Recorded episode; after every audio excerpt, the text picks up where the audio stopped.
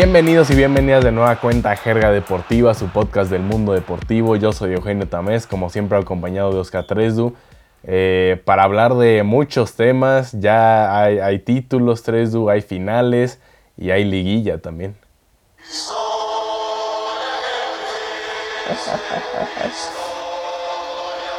Amigo, amigo.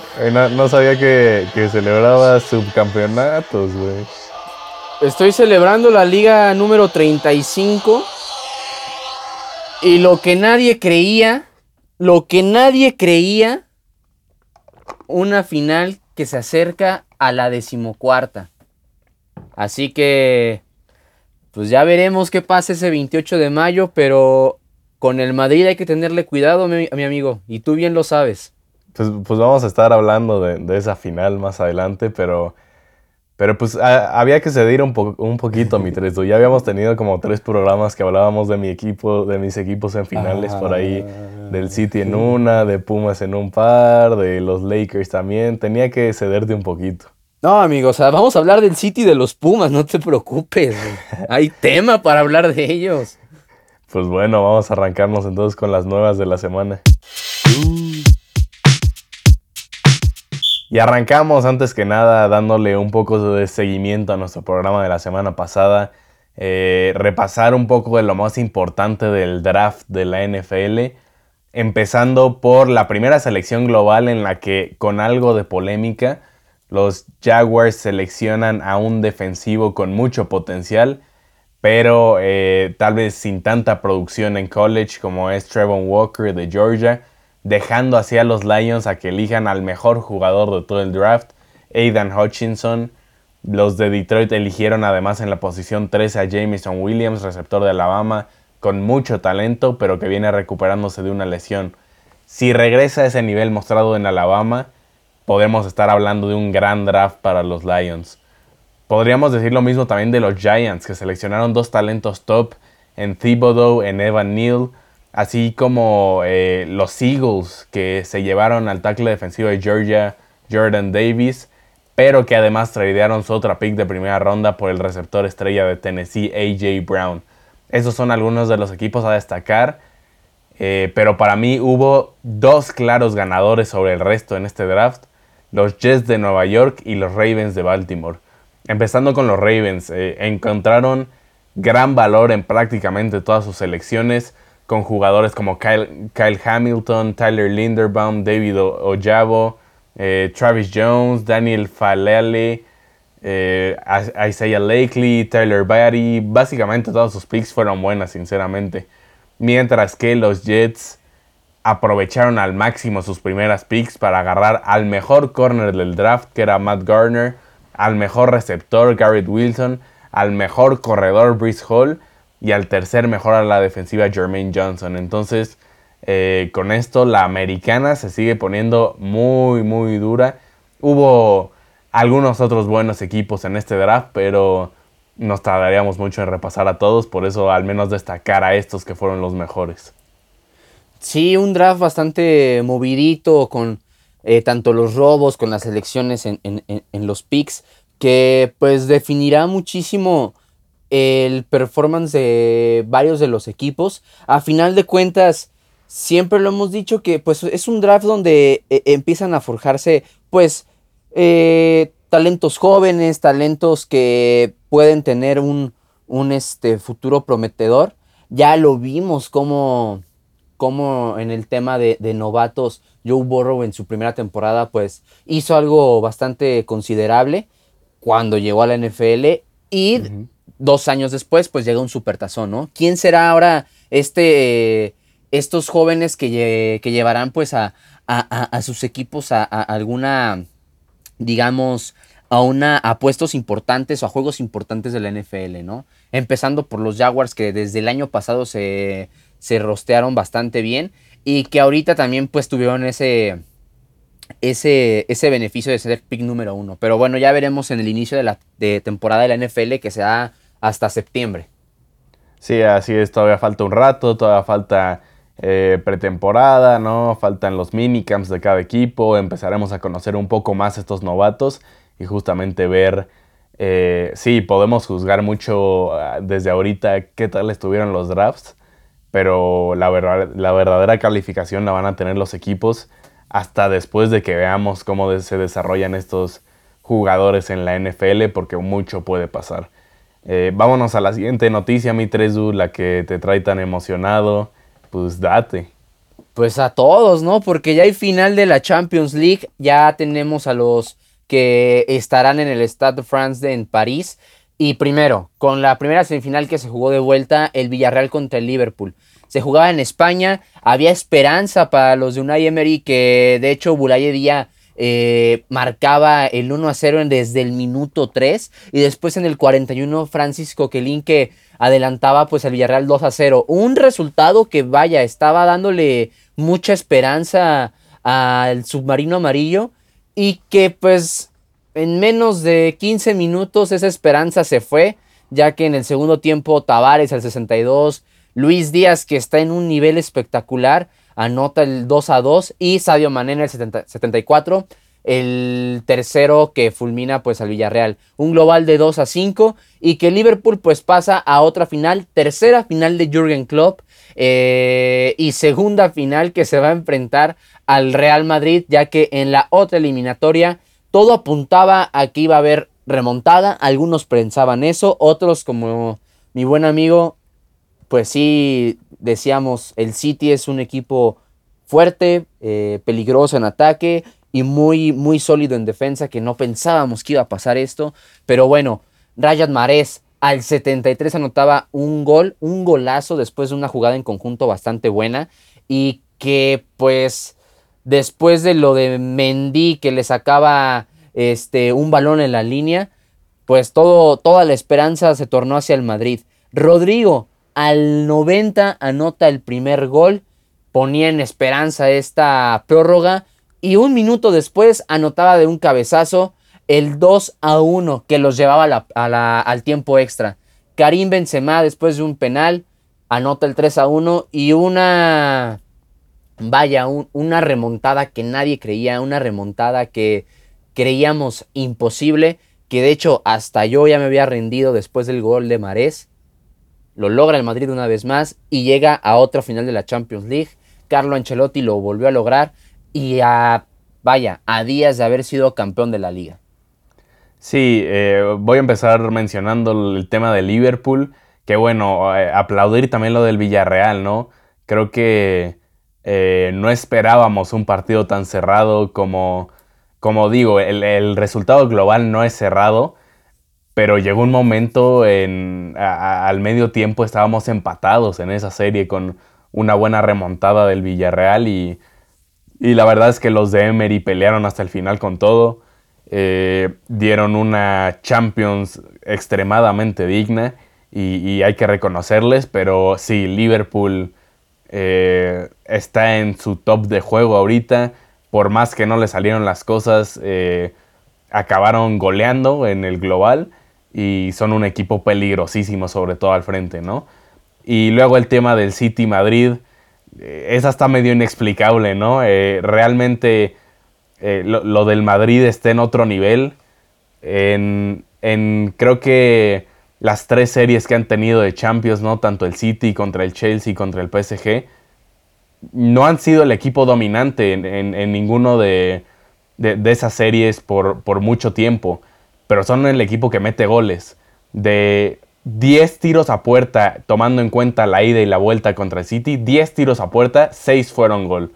Eh, y bueno, goles en los momentos decisivos, ¿no? Ya mencionaste al 90 y al 91 para mandar al tiempo extra cuando ya parecía más que muerto ese partido. La verdad es que lo del Madrid eh, es reconocerle su resiliencia, eh, pelean hasta el final, no se mueren, como ya habíamos dicho, y, gracias a eso están en la final, ¿no? Eh, como digo, es, a veces un poco inexplicable porque siempre que parece que ya van a caer, se levantan en el momento menos esperado y ahí están, ¿no? Peleando una nueva final de Champions una revancha, mi Tresu, de, de, una final de hace unos años contra el Liverpool. Eh, Salah dijo que, él quería al Madrid en la final, porque recordemos, Salah sale lesionado en esa final que acaba ganando el Real Madrid. Entonces, sin duda, hay historia y hay emoción para esa final. Y sin duda, el Liverpool parte como favorito. Hay que también admitir este, esta parte. Liverpool le ha competido de más cerca al City, obviamente por ser liga y porque es el perseguidor para, la, para el campeonato. Y que pues Jurgen Klopp ha hecho un equipo que pues es muy peligroso. A final de cuentas la Premier League, aunque digamos que son eh, siete equipos, que hay más competencia, no vas a dejar mentir. La Premier League, que es la mejor liga del mundo, son dos y los demás pues ahí están. O sea, son dos y 18 más. La verdad es que pues enfrentarse al Liverpool va a ser muy complicado. De hecho, siento que tiene mucho mejor equipo ahorita el Liverpool en cuanto a técnica, en cuanto a jugadores este, individualmente, y que el Madrid está un poco inferior a lo que se a lo que tenía en, ese, en esa época con Zidane. A pesar que, pues, de manera individual, aquí ya tienen la ventaja de que tienen un técnico como Ancelotti que está, que sabe aprovechar cada factor de cada jugador. Y siento que también eso va a hacer muy, mucha la diferencia para, pues, al menos competirle y en una de esas, yo sí creo que puede, puede ser campeón el Madrid. No lo digo como aficionado, sino el Madrid, ya bien lo dijiste en Champions, es otro, muestra otra cara. Y, creo que algo positivo para el espectáculo en esta final eh, es que son dos equipos muy ofensivos, ¿no? A diferencia tal vez del año pasado entre el City y el Chelsea, que, que eran los mejores equipos defensivos de Europa y que pues se acabó decidiendo por un gol. Yo creo que aquí va a haber mucho más de un gol porque son dos equipos que se caracterizan por ir al frente, por siempre luchar la presión eh, alta, ¿no? el ritmo alto de juego. Sin duda va a haber goles en esa final y, va a ser muy emocionante. Como dices, creo que también parte de favorito el Liverpool, pero pues el City, perdón, el, Madrid no siendo favorito, eh, ha ganado todo, ¿no? Entonces, eh, obviamente no los podemos descalificar en ningún momento. Eh, hablando del tema del Madrid, eh, pues ya lo mencionaste un poco, que, son campeones de liga, eh, concretaron un gran torneo, después de tal vez un año pasado algo decepcionante, pues regresan a esta final de Champions, regresan a un título de liga, y creo que el regreso de Carleto tuvo mucho que ver con este resurgimiento del Real Madrid, es justamente el técnico italiano, una de las grandes historias de este torneo, porque se convierte en el primer entrenador en ser campeón de las cinco mejores ligas europeas. Ganó la Premier con el Chelsea, ganó la Serie A con el Milan, la Liga 1 de Francia con el PSG, la Bundesliga con el Bayern y ahora consigue la Liga Española con el Real Madrid. Además también se convirtió en el primer técnico en llegar a cinco finales de Champions. Entonces, sí, obviamente hay que reconocer a gente como Benzema, como Courtois, eh, Vini, Alaba, Modric, pero no podemos dejar de darle el, gran reconocimiento a Ancelotti, que me parece es la razón principal de este regreso a la élite del Real Madrid. Sí, sin duda. Ancelotti ha manejado muy bien el equipo. Bien lo dijo, los jugadores son mis amigos y eso también genera un vínculo bastante importante entre jugador y técnico, que ya de hecho hablaré un poquito más de eso en la siguiente sección, pero vaya, o sea, la idea, cómo, cómo usar cada jugador, sacar lo mejor de, de, cada elemento, pues ha, hecho la diferencia, porque Benzema, este torneo ha, sido uno de los salvadores de este Madrid, junto con Thibaut Courtois. Ha, ha, sido también uno de los factores para que el Madrid ahorita sea campeón de la liga y sea finalista de la Champions. Aunque no haya sido como los mejores resultados en la eliminatoria, pues por si no fuera por Courtois, hubieran tenido goleadas. Y Benzema estuvo en el momento exacto, ¿no? Y también, pues, mencionar a los que están ya creciendo en el tema de Vinicius, en el tema de Rodrigo, eh, Fede Valverde, cómo se está desarrollando. El que más se añeja y el que más cumpleaños y, y, vaya, parece que es mejor jugador, pues Luka Modric. O sea, es todo un conjunto de, de, elementos que, que, Ancelotti de por sí ya conocía y que ahora con estos nuevos, nuevos elementos como David Alaba, con Mendy, que pues anteriormente en su otra etapa no, lo tuvo, está haciendo una cosa excepcional. Al menos dentro de lo que cabe, ¿no? si no, faltaría la Copa del Rey. Qué, épocas aquellas donde tú querías fuera mi Vin y de, tu equipo, mi Deja eso, yo hasta pedía la salida de Karim Benzema y ve cómo me han cerrado el hocico esos dos. Sí. Eh, pero bueno, vámonos con nuestra última noticia, mi Teresu. Y bueno, pues ya tenemos campeón de la Concachafa, ya hay, eh, vaya, se acabó una dinastía de 17 años solamente. Se, se jugó en Seattle el partido de vuelta entre Seattle Saunders y, los Pumas de la Universidad Autónoma. Y pues vaya, un resultado muy eh, polémico ese 2 a 2 en Ciudad Universitaria que justamente estuviste ahí. Eh, un penal al último minuto que pues ahí quedó con muchas dudas y que llegan pues a, territorio estadounidense con un empate a dos. Y pues vaya, en Seattle totalmente los, pasó, eh, pasaron a Pumas. Rui Díaz, Raúl Rui Díaz, un viejo conocido de la Liga MX, pues vaya, les hace nada más un doblete en el 45 y 80 y Nicolás Lodeiro con un penal en el 88, pues hace que esto este, genere ya el 3 a 0 definitivo. Creo que pues los Pumas eh, eh, tiene algo que preguntarse o no sé, tú ya me dirás tu opinión, pero otra, otra, otro fracaso para, para los de Lilini, que a final de cuentas pues no sé si, si decirlo como fracaso, pero era pues casi obligación llevarse esta copa Lilini es lo que le falta para en verdad concretar este proyecto, como bien lo decía. Pero pues ahora va a jugar el repechaje, pues vaya, tampoco está andando como en el, en el mejor de los puestos. Sí, se, podría hablar de fracaso porque como dices, ya, ya es la segunda final perdida con, con Lilini al frente, ¿no? Eh, ahora, también eh, está el tema de que Pumas tiene una plantilla que, que tal vez ni para estar peleando finales debería, ¿no? Entonces eh, es difícil en ese sentido cargarle mucha culpa a Andrés Lilini porque los tiene ahí en finales, ¿no? Y un equipo que, parecería no estar hecho para eso y los tiene ahí. Yo, yo todavía le reconozco mucho a Lilini a pesar de este resultado, que, que pues es un juego, un partido en el que todo puede pasar.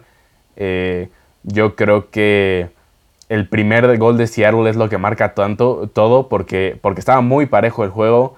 Cae ese primer gol en una serie de rebotes, un poco de fortunas, y pues ahí Puma se ve obligado en el segundo tiempo a ir al frente con todo y es a la contra que, caen los otros dos goles, ¿no? No, no creo que el 3-0 eh, sea eh, merecido para Pumas en el sentido de que no fueron eh, muy inferiores en el trámite del juego. Su gran error fue no concretar las claras que tuvieron, ¿no?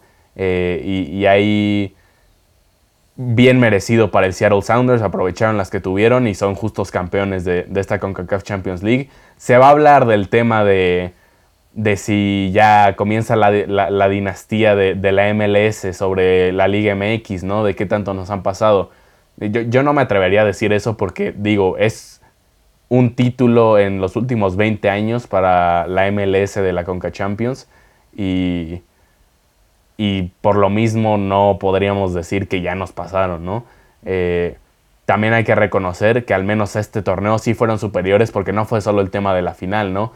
Fue el tema también de, León que lo superaron fácilmente, de, de, a Santos que lo superaron fácilmente. Eh, entonces, de momento este año obviamente MLS se lleva la ventaja, pero no me atrevo a decir todavía que ya nos superaron.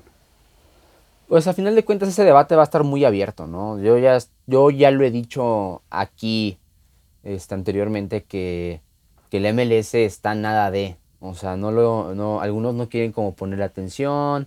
No sé si sea también un tema de, de ego. No lo digo por ti, sino en general. De que pues la verdad la MLS está teniendo lo suyo y hay que considerar que en algún momento sí puede dar ese brinco a, a ser un poquito o más simplemente que la Liga MX. Nuestra liga sabemos que es mediocre, o sea, el lugar 12 puede ser campeón y, y, lo hemos dicho hasta el cansancio.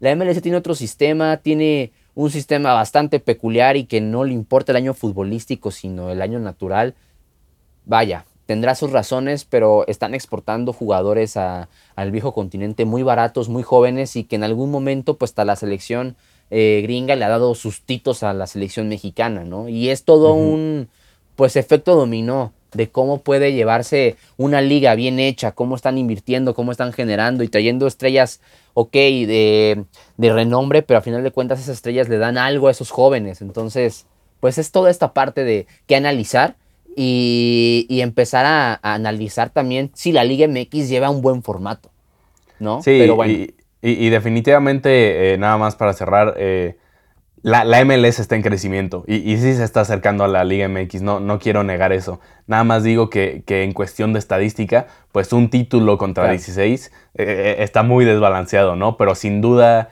están apresurando ese paso para cerrar esa diferencia que, que hubo en cierto momento, ¿no?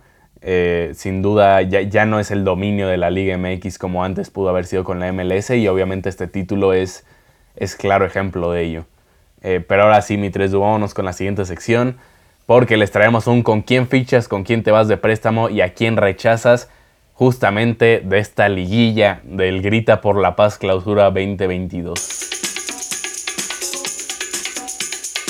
porque arranca el repechaje previo a la liguilla desde este sábado con enfrentamiento entre el 8 y 9 de la tabla, es decir, Cruz Azul contra Necaxa desde el Azteca, así como el 7 contra el 10, Rayados contra San Luis. Y para el domingo el quinto lugar Puebla se mide ante el doceavo de la tabla Mazatlán, para cerrar con el Guadalajara número 6 de la tabla frente a Pumas número 11. Como ya saben, los cuatro ganadores de estos encuentros entran oficialmente a la liguilla, que comienzan en cuartos de final, en donde ya esperan los primeros lugares sembrados del torneo, que son Pachuca, Tigres, Atlas y América. Entonces les preparamos este con quién fichas, con quién te vas de préstamo y a quién rechazas. Eh, los que nos escuchan comúnmente ya conocerán esta dinámica, pero básicamente yo le doy tres equipos a Tresdu, Tresdu me da tres equipos a mí y decidimos con quién de esos tres equipos ficharíamos, con cuál nos iríamos de préstamo para esta temporada y a quién definitivamente rechazaríamos según sus aspiraciones al título de este clausura 2022. Mi tres, te aviento tus tres equipos primero. Órale. Eh, pues ya, ya que estás en el tema, ya que te veo con ganas, vamos a, meter a las Chivas ahí. Ok. Eh, vamos a meter también al América. Y vamos con Larcamón y sus Larcaboys del Puebla. Ok, solamente voy a decir que va a ser una semana muy dura para ti, mi amigo. Pero bueno. te, siento muy confiado. Eh, sí, la neta es que sí, y además te va a sorprender lo que voy a decir, ¿eh? Ok, Pero a ver. De préstamo, vamos primero con el préstamo. Yo voy de préstamo otra vez, porque ya lo he hecho antes, con el América. Creo que hay que creer mucho en este proyecto de Fernando Ortiz. Eh, lo dije con Pumas cuando se fue Mitchell. Ahorita pues no sé qué tanto encaje con la actualidad del club universitario, pero lo mejor que le pudo pasar al AME es que se haya ido Solari. Los tenía en el fondo de la tabla, un proyecto hundido porque pues no había sintonía con los jugadores, se veía claramente, ya había descartado algunos, por eso la salida de Córdoba hacia el Tigres, y no generaba ningún tipo de vínculo positivo para tener buenos resultados. Una final perdida de Concachafa, liguillas perdidas, y lo dijo hace poco este Santiago Baños, como no había una relación directa con los jugadores, no había ningún vínculo, no había nada más allá de, de, lo, de lo táctico y que a final de cuentas pues ni siquiera lo táctico le funcionaba, ¿no? Ortiz desde que llegó generó todo un cambio en el plantel y además, o sea, fíjate, en sus últimos 10 partidos solamente ha perdido uno. Uno. Recuperó al América desde la partida del solarismo, logró clasificarse a cuartos y ahora puede luchar por el título. Ha marcado demasiada diferencia y le ha dado a, vida a jugadores que en un principio no, pues eran unos muertos, como Diego Valdés recién llegado, Richard Sánchez, hasta Alejandro Sendejas, que, o sea, ¿de dónde? ¿Cómo? Alejandro Sendejas jugando bien en el América, un viejo conocido de Chivas que nunca la hizo, y en el Necaxa, ah, un par de actuaciones buenas, llegó al América y ahorita está siendo uno de los jugadores importantes de, de Coapa. La verdad, yo sí me iría de préstamo con el América. No, los, no me voy de. No ficharía con ellos porque para empezar para mí no, no son los favoritos a ser campeones. Pero los equipos que tú me das, me voy de préstamo con, con, ellos, sin duda. Ahora, ficho, obviamente voy a fichar por la cadeneta. Claramente se viene la 13. ¿Mm? No, la neta es que no. Me voy con el Puebla. En realidad, ¿Sí? me voy con el Puebla. A, esto voy, a esto voy, a esto voy. La verdad hay que ver lo que ha generado Nicolás Larcamón. No importa en dónde juegue, juegues, eh, en dónde vivas, qué equipo tengas. A mí me encantaría que mi DT fuera Larcamón. Desde que llegó Nicolás Larcamón a Puebla, de ser unos muertos, pasaron a ser un rival serio, constante. Desde que llegó en el clausura 2021, hace un año, hace un año lleva tres postemporadas de la liga. Tres. Tres de tres y una de ellas pase directo a los cuartos de final. Al final no ha encontrado ese salto para llevar a la franja al siguiente nivel, pero ver al Puebla antes de San Nicolás tenían un pase a repechaje como 12 y antes ni clasificaba, no era, no era tomado ni en serio ir al Cuauhtémoc que era pues una visita y ya. Llegaron a ser favoritos del torneo cuando pasaron a cuartos este, directamente. Se pensaba que podía haber una final. No se le ha dado, lo sé. No está el título. Ahora, un punto negativo es, lleva tres derrotas consecutivas, pero ya es un proyecto que lleva tiempo. Lo que a mí me haría dudar es que su salida puede ser que sí se haga a final del torneo, pero ahorita yo sí me iría con Puebla por esto que te digo, que lleva un proyecto, han estado 3 de 3 con Nicolás en la liguilla y que han peleado para eh, enfrentan al Mazatlán. El Mazatlán, la verdad, viene con muy buen paso. Pero sí tengo ese, ese voto de confianza de que el Arcamón va a estar en cuartos. Rechazo a Chivas. Me duele, sí. Ya lo he dicho con, Ricardo Cadena, que ha, eh, ha, tenido un gran, un gran inicio. Es mi equipo, eso nunca va a cambiar. Sé que pasarán a cuartos y que pueden pelear en los cuartos si hay un clásico tapatío o si también hay posibilidad de que haya un clásico nacional. Pero sabemos que la continuidad de cadena no es opción, pase lo que pase, al menos de que sean campeones. Y tú bien lo sabes, Chivas no va a ser campeón, lo dudo. Me gustaría verlo, pero ojalá me cierran el hocico como Benzema y Vinicius. El problema con Chivas es que ni se refuerzan y ni sueltan. 4 de 4 consecutivos es un número muy bueno para un equipo que las esperanzas de pelear el título eran lejanas, pero no hay algo que me defina decir ya es un proyecto, hay seriedad y los que mandan en el club son los adecuados, mínimo en el banquillo como entrenador. Pero a ver, a Cadena le deberían de dar una oportunidad. Obviamente que sí, 4 de 4. No importa lo que pase en, en el repechaje, no importa lo que pase en cuartos de final. Cadena ha hecho más que el propio Leaño, que el propio Bucetich, que el propio Cardoso. Cuatro de cuatro y lo han hecho bastante bien. Está reviviendo a piedras como Ponce, que hasta meten gol en el último minuto.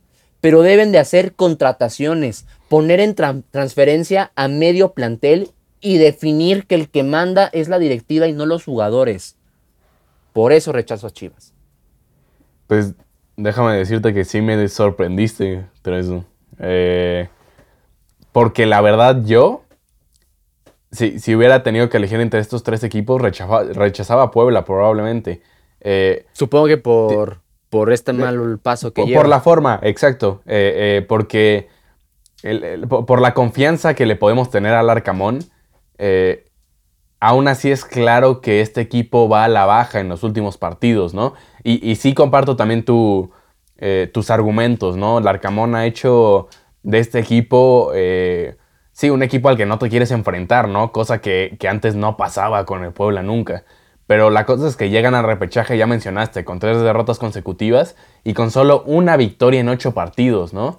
Eh, creo que ni siquiera tienen la liguilla asegurada porque Mazatlán se metió en ese lugar 12 con cuatro victorias consecutivas. Entonces, digo, tampoco los, quito de favoritos en ese enfrentamiento contra Mazatlán, pero creo que va a ser más parejo, más difícil de lo que muchos esperan.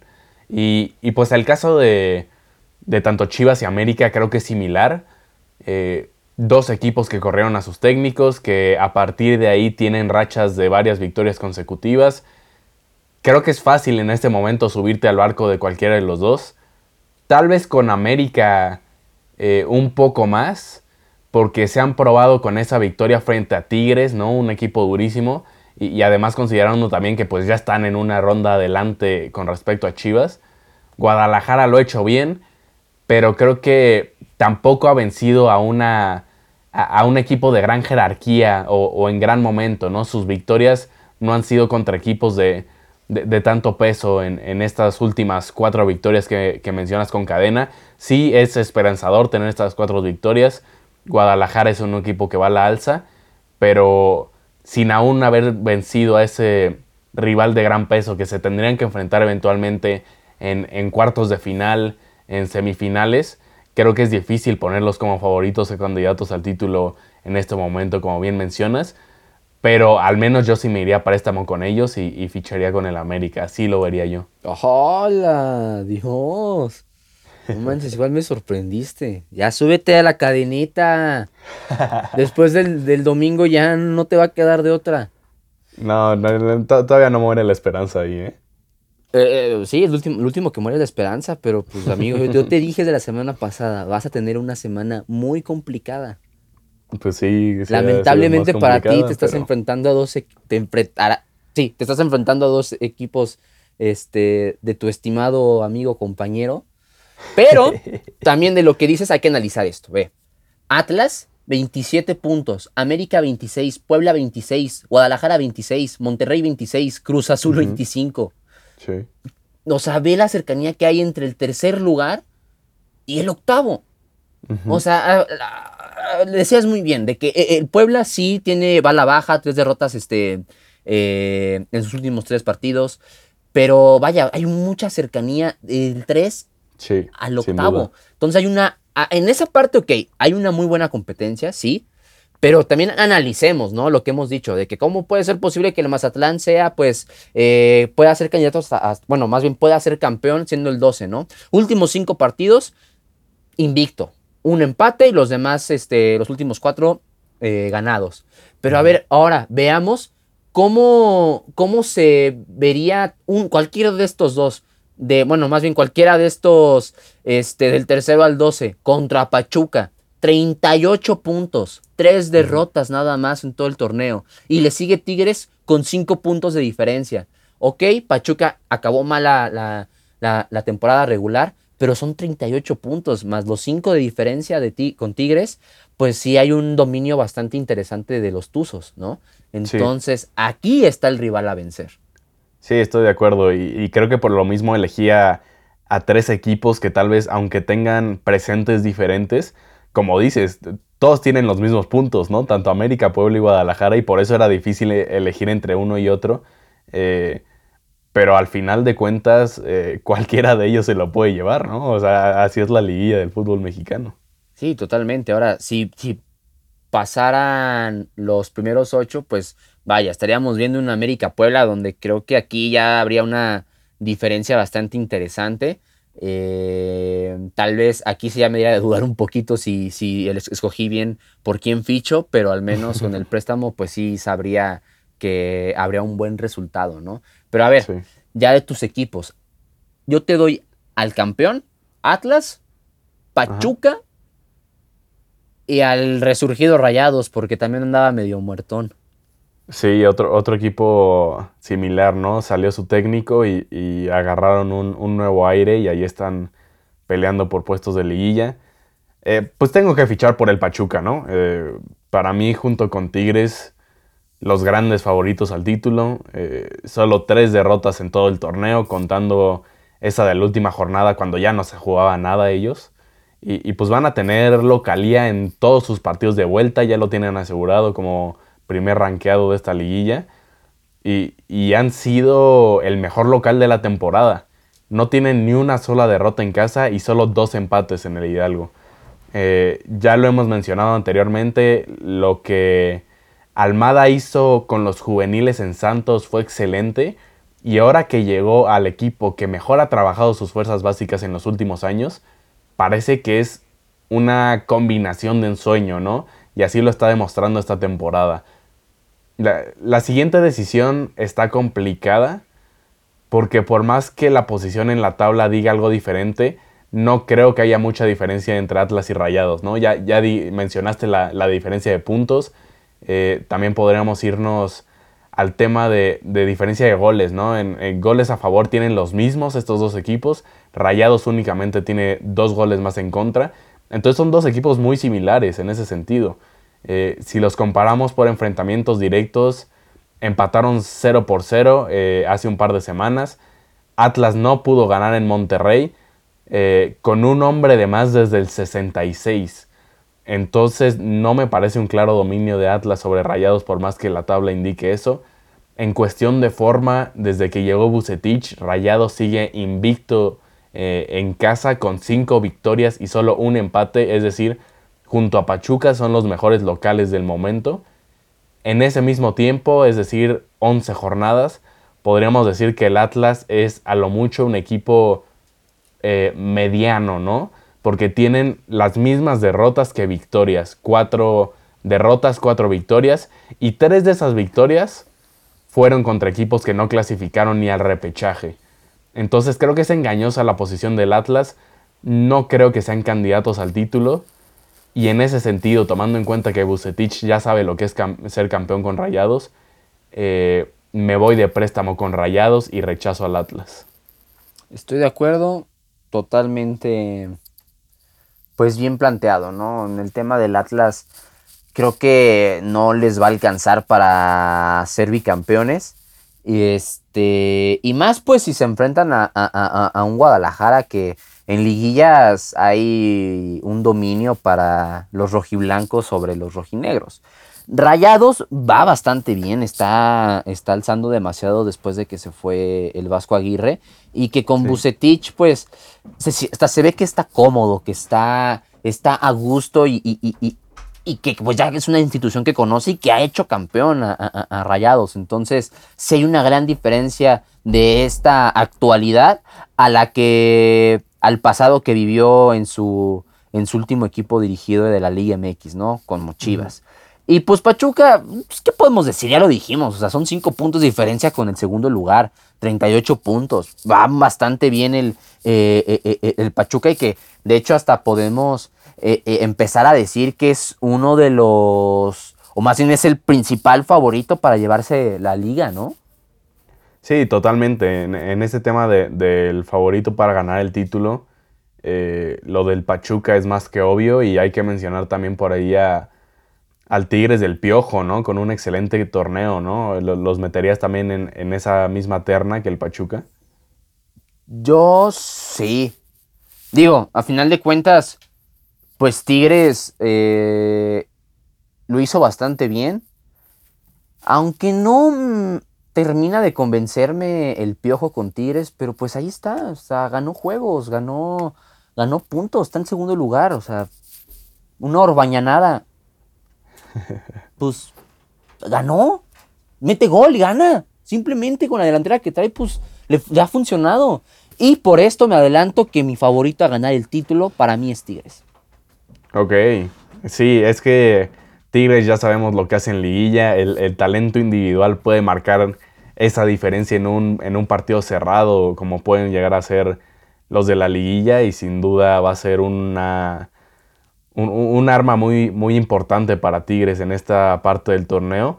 Pero yo me voy a mantener por Pachuca con, con esa regularidad que han tenido porque ya tienen asegurado cerrar en, en casa todos sus sus partidos y, por eso creo que los Tuzos van a ser los favoritos al título en esta liguilla. Pero bueno, eso fue todo de esta sección. Vámonos a la jerga respondona. La primera pregunta es de Manuel Delgado y más o menos por el tema, ¿a qué DTs de la Liga MX creen que le tendieron la cama? Eh, eh, es que es mucho especular decir que que alguien le tendieron la cama porque sinceramente no tenemos información real de ello. Entonces, pues antes de responder esta pregunta, creo que es importante resaltar que, que no sabemos absolutamente nada del tema, ¿no? No tenemos certeza al respecto. Habiendo dicho eso, creo que sí podemos discutir esta situación, este fenómeno tan común en este torneo, de que despidan a un técnico y, el equipo levante mágicamente, ¿no? Eh, lo vimos claramente con Rayados, con América, con Chivas, hasta con Necaxa por ahí. Eh, sí podríamos atribuirle algo a los nuevos técnicos, ¿no? A, los interinos que quedaron ahí, o, a Bucetich que llegó en el caso de Rayados. Eh, pero también es evidente que los jugadores no estaban dando su 100, no estaban contentos bajo el Vasco Aguirre, Michel Año, Santiago Solari. Creo que sí, e, e, ellos tres son los principales objetos de estudio en, este tema de tenderle la cama a un técnico, pero no sé qué tanto es tenderle la cama o que simplemente los jugadores de manera no a fuerzas, organizado, consciente, simplemente ya no estaban contentos con ese técnico y por lo mismo baja el rendimiento del club. Sí, es un tema muy, muy polémico, muy complicado que definir. De entrada con los que dices, ¿no? Pues el Vasco no se le estaba dando la, liga y creo que le está yendo mejor salvando al Mallorca ahorita. Eh, en el tema del año no creo que le hayan tenido la cama, al contrario, pues ya sabemos que no es un técnico para un equipo de, esa, de ese tamaño. Y el tema de Solari yo sí diría, ese sí se lo, le tenieron la cama, o sea, no había un vínculo bueno, no había una relación positiva que reflejara esa buena actitud o lo que se llame en la cancha. O sea, se notaba mucho, se notó mucho cuando se fue Solari, el cambio que generó. Porque también hay que decir, o sea, Ortiz no es malo, pero tampoco es el gran técnico que todo el mundo esperaba. Por algo se quedó, empezaron a analizar a qué técnico podían traer, a quién se puede quedar, sonó muchísimo el Arcamón y ve, el América ahorita está en cuarto lugar cuando, cuando se fue Solari, estaba en el penúltimo lugar de la liga. Sí. Hay que ser polémicos. Le tenieron la cama a Solari, punto. No lo querían. No lo querían. Se notaba, no, no lo querían. Pues, yo estoy de acuerdo en el tema de que no lo querían, así como, como otros técnicos como, como el Vasco, la verdad es que no, lo querían en, Rayados, ¿no? ¿no? ¿no? les parecía su forma de trabajar. Eh, pero de ahí a decir que, le tendieron la cama, creo que sí, sí es polémico, ¿no? Pero, pero de que, que hubo un cambio evidente mínimo de actitud, eh, es real, ¿no? Pasa mucho, y no solamente aquí, lo, hemos visto en, otros, en otras ligas. Ve el claro ejemplo del Madrid, seis meses con Zidane y pum, campeón de, Europa. Ah, caray, pues, pues, ¿qué pasaba con Rafa Benítez? Sí, no, no, no, hay duda alguna que, que, ajá, que, que hay una influencia directa en, entre la, relación, ¿no? Que, los futbolistas estén contentos con quien los dirige al buen desarrollo dentro de la, de la cancha, ¿no? Claro, totalmente. Pero bueno, la siguiente pregunta, Uriel Caballero. ¿Cuál sería el papel de Audi Porsche en la Fórmula 1? Bueno, ya hace unos días ya se confirmó que Porsche y Audi van a entrar a la Fórmula 1 hasta el 2026.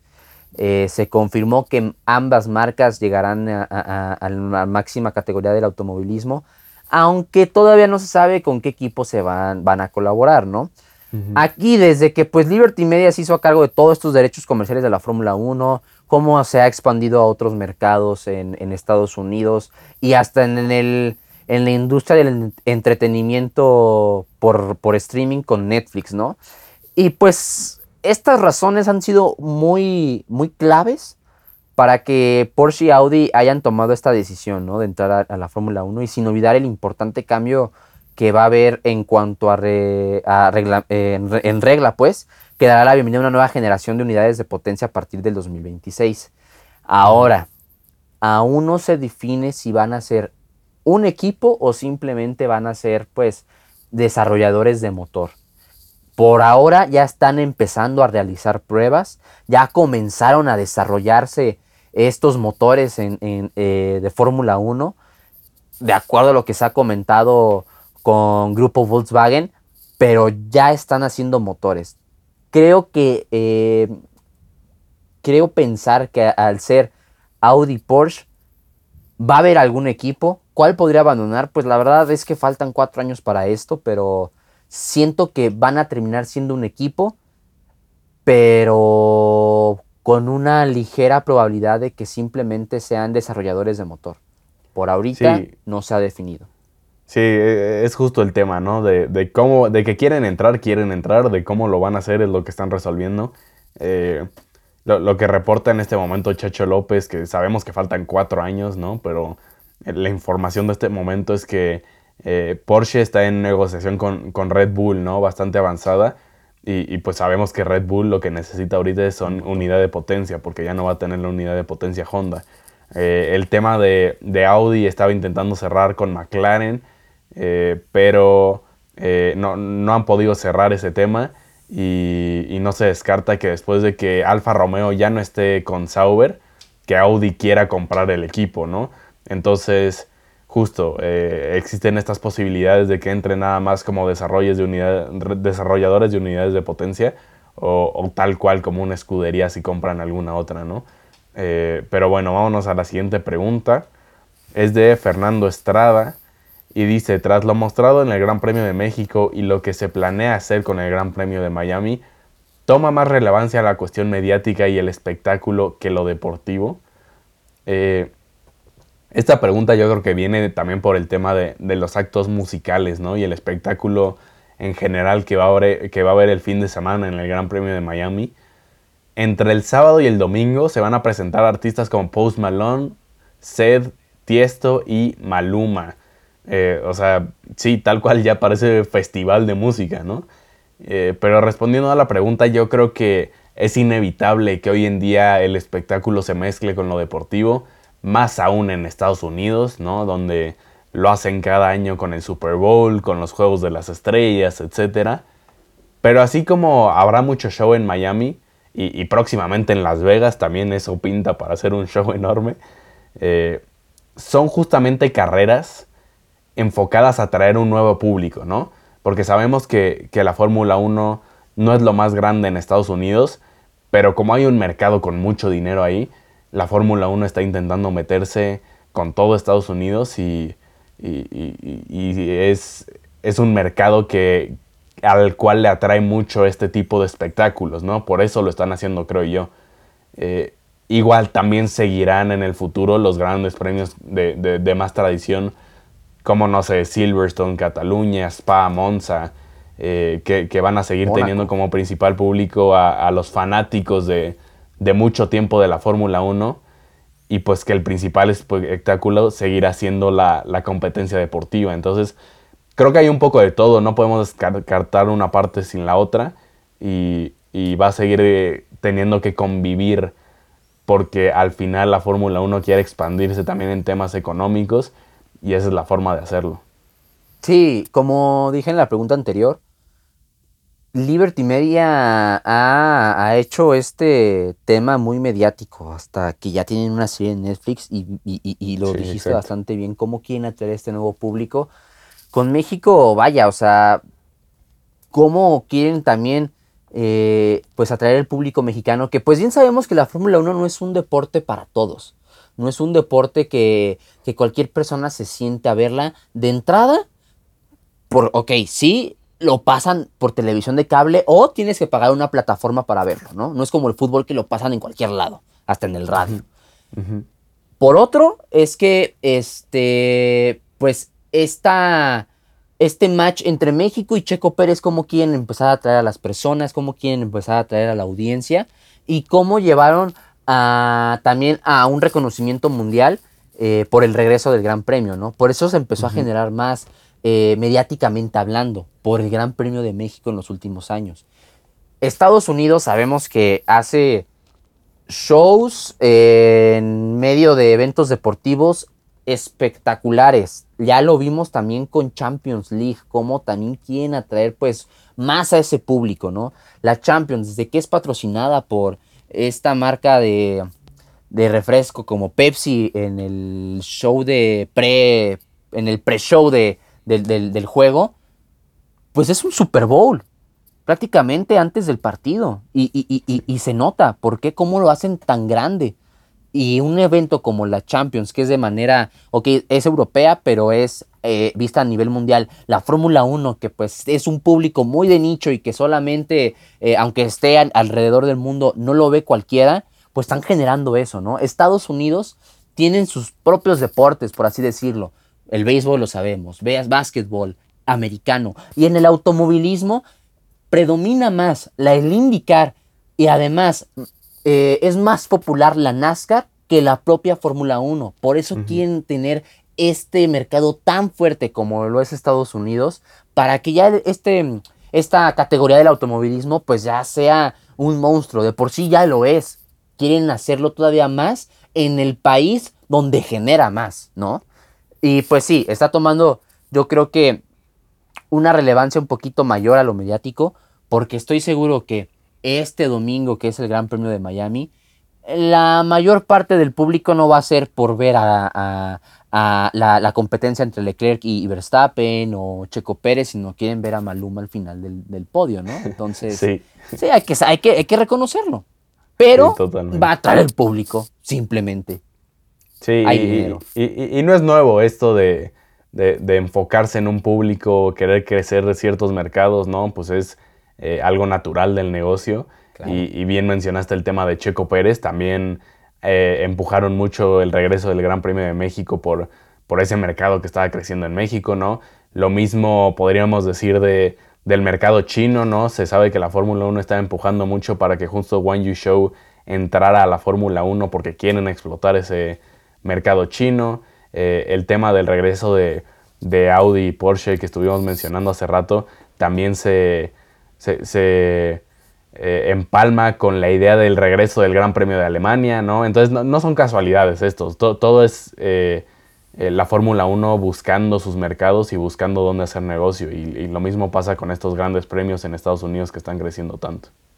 Sí, totalmente, y eso en cualquier deporte, ¿no? Porque la NBA la NFL van a otros países a, jugar partidos oficiales de temporada regular, ¿no? La Champions estaban evaluando en algún momento, leí, que hasta traer a América y que en una de las sedes iba a ser México, ¿no? Porque pues va a traer eso, trae, trae público, trae dinero y que pues están tratando de, atraer pues a más gente. Pero bueno, en la última pregunta, Diego Vélez, sin tener una Champions aún, ¿se puede considerar un fracaso hasta ahora el paso por el City para Guardiola?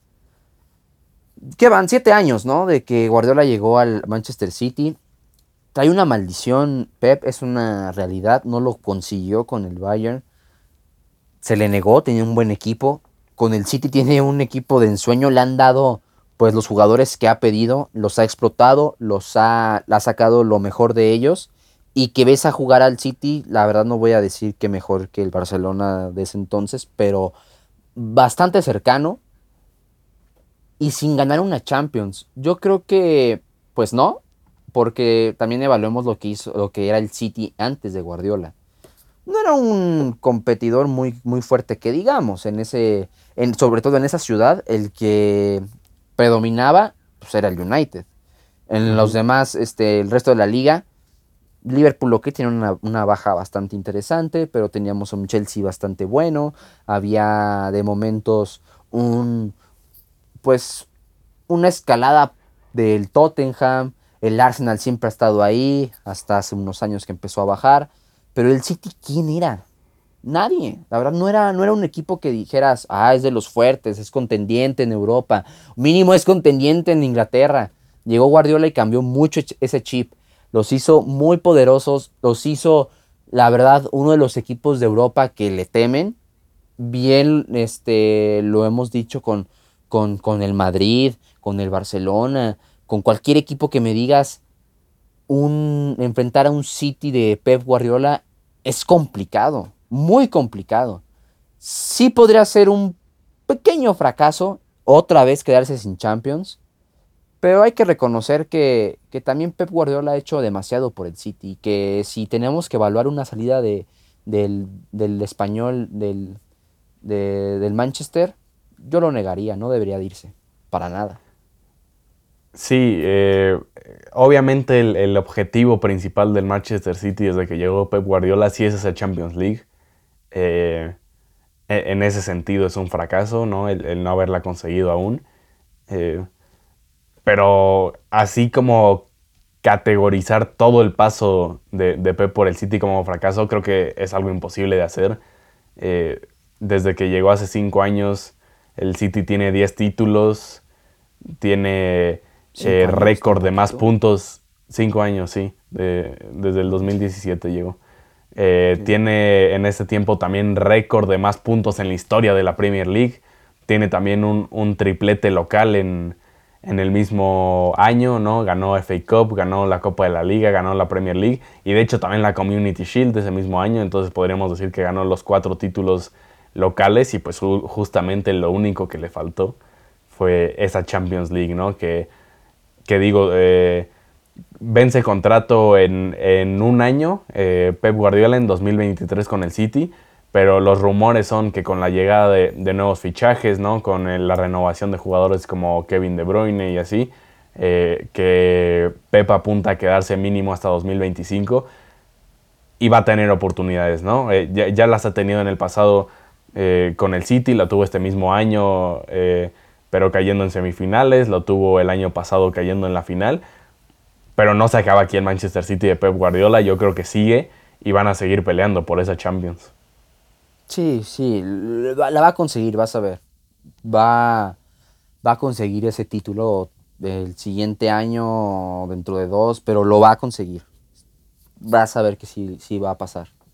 Pero pues que no se enfrenta al Madrid, porque si no termina, termina de pasar lo, inesperado y pues, pues la historia predomina sobre el dinero en el fútbol desde que llegó Pep Guardiola se han enfrentado dos veces en, Champions y pues han ido una por lado, entonces tampoco me pondría tan tan, tan, presumido, ¿eh? Mi todavía hay Hay 13 Champions de diferencia, amigo. Hay 13 Champions de diferencia. Pero, no en el tema de Pep Guardiola. Pero bueno. Hay, eh, hay tres, güey. Pero bueno, eso fue nuestro programa de hoy. Muchas gracias por acompañarnos. Gracias a Tereso como siempre, a Patricio también en la edición. No olviden seguirnos en nuestras redes sociales. Estamos en Twitter y en Instagram como arroba la de por jerga para que nos envíen sus preguntas del mundo deportivo. Muchas gracias y nos escuchamos la siguiente semana. Adiósito.